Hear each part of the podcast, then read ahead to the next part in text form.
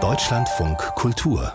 Lesart Sabine Adler kennen Sie als Hörerinnen und Hörer des Deutschlandfunks auf allen drei Wellen. Sie war für uns in Moskau und Kiew, auch in Warschau und ist auch heute noch von Berlin aus immer wieder auf Reisen eine der gefragtesten journalistischen Osteuropa-Experten.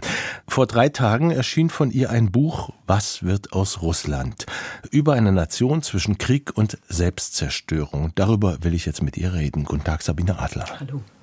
Ich fange mal mit einem Zitat ganz vom Anfang an aus dem Vorwort. Die Welt darf sich mit Russland als Blackbox nicht abspeisen lassen. Ich habe viel Neues erfahren aus dem Buch, aber was erfahren oder erfuhren nicht mal Sie? Ja, das weiß ich natürlich nicht. Das kann ich Ihnen ja nicht sagen. Gibt es Tabuzonen, wo Sie gar nicht rankommen, Informationen? Ja, es gibt unglaublich viele Tabuzonen, denn das wirklich große Problem von uns Beobachtern ist doch, dass wir im Moment nicht ins Land kommen, ohne Gefahr zu laufen, in irgendeinem Gefängnis zu verschwinden, auf viele Jahre oder Jahrzehnte. Also lässt man es natürlich sinnigerweise und enthebt sich damit aber auch der Möglichkeit, tatsächlich Gespräche mit ganz normalen Russinnen und Russen zu führen. Ich kann heute zwar Kontakte wieder aufleben lassen und ich kann Bekannte und Freunde anrufen, auch Gesprächspartner aus der Vergangenheit, aber wie offen reden die denn am Telefon, selbst wenn es verschlüsselte Verbindungen sind? Und viele sagen, ich rede überhaupt nicht darüber. Das heißt also, das ist wirklich, finde ich, ein großes Manko, dass wir nicht mehr wissen, wie die Bevölkerung wirklich denkt. Wir können es ahnen, es gibt bestimmte Rückschlüsse, es gibt ja auch eine öffentliche Verhaltensweise der Menschen, aber das, was in ihnen wirklich vorgeht, also ob sie leiden, ob sie sich schämen, manche sagen das natürlich, aber es sind eben ausgewählte Personen letzten Endes. Es gibt so ein paar Referenzgrößen, die im Westen immer wieder dann herangezogen werden aus Russland. Das ist hauptsächlich auch der bei Ihnen oft vorkommende Soziologe Lev Gutkov. Aber die Untersuchungen sind älter, glaube ich, die er hat. Nein, nein, nein, nein, das stimmt nicht. Nein, nein, die sind sowohl als auch. Also ja. er macht das wirklich ganz kontinuierlich seit Ende der 80er Jahre. Und er darf bis das heute. Auch. Er darf das. Also es gibt natürlich sehr viel Druck auf ihn. Es gibt auch keinerlei Finanzierung. Auch sämtliche Sponsoren bzw. Geldgeber sind gänzlich abgesprungen, weil sie sich überhaupt nicht in die Nähe mit seinen unabhängigen Gedanken bringen wollen. Aber Lev Gutkov ist jemand, der auch sagt, liebe Leute, wenn wir unsere Erhebungen durchführen, dann möchte ich bitte aufräumen mit dem Gedanken, dass die Leute aus Angst nicht sagen, was sie denken. Das ist nicht das, was er festgestellt hat. Er hat festgestellt, und das fand ich extrem ausschlussreich, und das hat er mir im November oder im Dezember vorigen Jahres gesagt, also jetzt gar nicht so lange her, da war er hier in Berlin. Da hat er gesagt, das Land ist ungefähr gedrittelt, die Bevölkerung ist gedrittelt in ihrem Meinungsbild. Es gibt die ein Drittel Unterstützer, totale soziale Unterstützer. Dann gibt es ein Drittel ungefähr die Indifferenten, die sich nicht dafür, nicht dagegen aussprechen, die gar nichts sagen. Und dann gibt es die Gegner. Und er sagte, das Problem ist, was die russische Propaganda mit den Indifferenten macht, die werden einfach den Unterstützern zugeschlagen. Somit hat man immer eine zwei Mehrheit für Putin. Und er sagt, solange diese Indifferenten das mit sich machen lassen, können wir nichts anderes tun. Also man müsste auch als Westen, der sagt, wir brauchen ein anderes Russland als Partner, als Nachbar, ein demokratischeres, ein nicht diktatorisches, man müsste irgendwie diese Indifferenten adressieren. Wie adressiert man die? Man müsse sie ja erreichen. Und das ist das große Manko. Das ist für uns aus dem Westen, aus dem Ausland wirklich extrem schwer möglich. Das, was wir machen können, ist, das ist auch nicht besonders befriedigend, aber das ist ein Weg. Wir können zum Beispiel russischsprachige Exilmedien unterstützen. Wir können mit ihnen in den Austausch treten. Die werden gelesen in Russland. Natürlich werden die gelesen. Ich zeige das in dem Buch an einer Umfrage. Das war bei Medusa.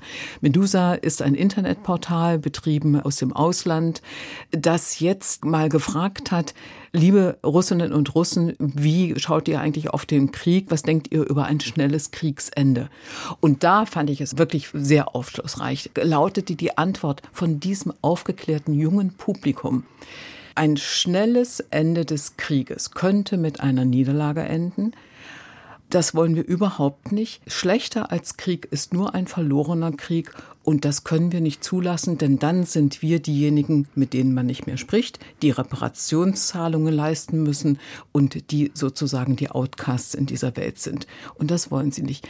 Wenn man das sich vorstellt, in welchem Raum das steht, dann weiß man auch, mit welcher Bevölkerung man es zu tun hat. Und das ist wirklich nicht gerade ermutigend. Ja, Sie sagen es selbst, man sucht so ein bisschen den roten Schimmer der Morgenröte der Hoffnung darin. Und äh, es gibt immer mal wieder Bereiche, lassen Sie uns darüber reden, nämlich die Frage, lassen sich die anderen Ethnien, die nicht russischen Ethnien, das auf ewig gefallen? Und ist das vielleicht eine Möglichkeit, dass sich dadurch etwas ändert? Gut, ich tue Ihnen jetzt den Gefallen und sage, da zeichnet sich ein Schimmer der Hoffnung ab. Aber dieser Schimmer der Hoffnung bezogen auf diese ethnischen Republiken, das sind 22 insgesamt, die sind verstreut über dieses riesige große Reich. Die haben keine gemeinsamen Grenzen ganz häufig. Diese Ethnien, das sind Kalmücken, Buryaten, äh, Jakuten, Tataren, Tschetschenen, Dagestaner und so weiter. Die haben eine Gemeinsamkeit. Sie sind jeweils schon in der Zarenzeit unterjocht worden. Und sie haben eine sehr wechselvolle Geschichte während der kommunistischen Zeit von Stalin angefangen. Und die sind tatsächlich erstmals überhaupt kritischer eingestellt, was die Rolle des Zentrums, also Moskaus, angeht in Bezug auf ihre Ethnien. Und was man da hört, ist, dass dieser Kolonialismus, der sich vor allem daran äußert, dass die ausgebeutet werden ohne Ende. Und ich bin viel in Russland, auch in der Sowjetunion schon durchs Land gefahren wenn man in diese Region fährt, sind die mausearm. Und das wird jetzt zur Sprache gebracht. Und, da und sie zahlen den höchsten Blutzoll in diesem Krieg. Das ist das noch perversere eigentlich an diesem Krieg, dass sozusagen die Soldaten, die in die Ukraine geschickt werden zum Kämpfen, burjatische Gesichter haben, dass es Menschen aus dem Kaukasus sind, dass es Buddhisten sind, Kalmücken, Baschkiren und so weiter. Das heißt also, sie gehören ethnischen Minderheiten an und das ist Absicht. Denn natürlich will Moskau nicht rekrutieren innerhalb der europäischen Großstädte, um da nicht den Unmut zu forcieren. Und das perfide ist, dass Putin über den Westen als große Kolonialmacht herzieht, anders kann man es gar nicht sagen, und seine eigene Rolle sozusagen sozusagen da überhaupt nicht sieht, dass er sich in nichts von einem Kolonialherrn unterscheidet. Und das wird zur Sprache gebracht jetzt. Ich könnte jetzt den Hoffnungsschimmer, die Morgenröte, mit Ihrem Buch selbst gleich wieder zunichte machen, weil Sie dann einen sehr bezeichnenden Satz drin haben, sagen, sobald sich da irgendeine charismatische Persönlichkeit findet in diesen Ethnien, wird die sofort zur Strecke gebracht von Geheimdiensten und so weiter. Genau das ist der Fall. Und es ist so, dass diese ethnischen Minderheiten ja prozentual in diesen Republiken sowieso meistens kleiner sind als die russische Nationalität. Und diese wenigen, in Baschkortestan zum Beispiel, kann man das verfolgen, die sind sehr gut organisiert. Und jeder, der da sozusagen ein Gesicht zeigt und eine gewisse Mobilisierungsfähigkeit hat, ist entweder schon im Gefängnis oder ist geflohen ins Ausland, weil ihm genau das droht, oder aber steht unter schärfster Beobachtung und es wird demnächst drohen. Nun gibt es ganz viele Dinge, über die wir reden können, stundenlang. Was mir aufgefallen ist, ist ein Name, den ich gar nicht kannte, der hier nicht so wahnsinnig geläufig ist. Der heißt Wladislav Surkov. Der spielt eine so diabolische Rolle in den letzten 25 Jahren der russischen Geschichte und ist eine so schillernde Gestalt. Er hat unter anderem mal einen Roman, der selbst auf Deutsch veröffentlicht wurde, geschrieben. Wer ist dieser Mann? Das ist sozusagen der Spin-Doktor des Demokratieabbaus in Russland. Der ist abgrundtief böse und versteht sein Handwerk wirklich unglaublich. Also er ist derjenige, der die Präsidentenpartei Einheit geschaffen hat eigentlich. Dass jemand wie Putin, der 1999 überhaupt nicht bekannt war in Russland, ein Vierteljahr später zum Präsidenten gewählt wird. Das muss man erst mal hinkriegen. Der hat Jugendorganisationen gegründet aus dem Nichts heraus. Und das sah aus, als würde da eine Vielfalt von Organisationen entstehen. Und de facto ist es immer mehr vom Gleichen gewesen. Es sind immer Unterstützerorganisationen für Putin. Das heißt also, der gesamte öffentliche politische Raum ist im Grunde genommen zu einer Monokultur verkommen. Und nicht genug damit hat er natürlich sehr genau gesehen, welche Rolle Medien spielen. Er hat die Medien für diese Bekanntmachung von Putin sofort eingespannt und hat die wirtschaftlich starken TV-Programme enteignet, hat die Besitzer im Grunde genommen aus dem Land gejagt. Er hat dafür gesorgt, dass diese TV-Kanäle in die richtigen Hände kommen. Sprich, Juri Kowalczuk, der engste Freund von Wladimir Putin, hat ein Medienimperium geschaffen. und hat da diese gesamte Medienlandschaft auf Linie gebracht. Das heißt also, wir haben keinen politischen Diskurs mehr in der Parteienlandschaft, wir haben ihn auch nicht mehr in den Medien. Er hat tatsächlich Yandex.ru, das ist wie Google bei uns, auf Linie gebracht. Aus früher 6000 Quellen wird jetzt nur aus 15 geschöpft. Alles natürlich staatliche Stellen beziehungsweise staatlich kontrollierte Stellen.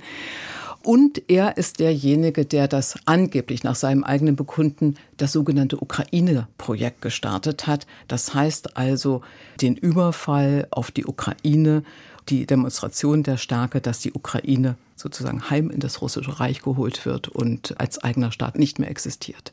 Kurze Frage, kurze Antwort. Ist das nicht der geborene Nachfolger von Putin, wenn es schief geht? Das ist eine Frage, die ich nicht beantworten kann, weil dieser Mann ungewöhnlicherweise praktisch weg von der Bildfläche ist.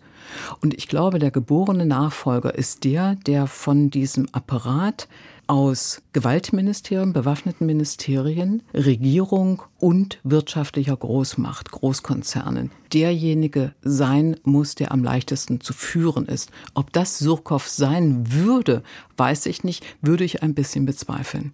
Vielen Dank für das Gespräch, Sabine Adler. Wir sprachen über was wird aus Russland, das noch viel, viel mehr enthält als das, worüber wir gerade sprechen konnten. Untertitel über eine Nation zwischen Krieg und Selbstzerstörung. Christoph Links Verlag 336 Seiten 22 Euro.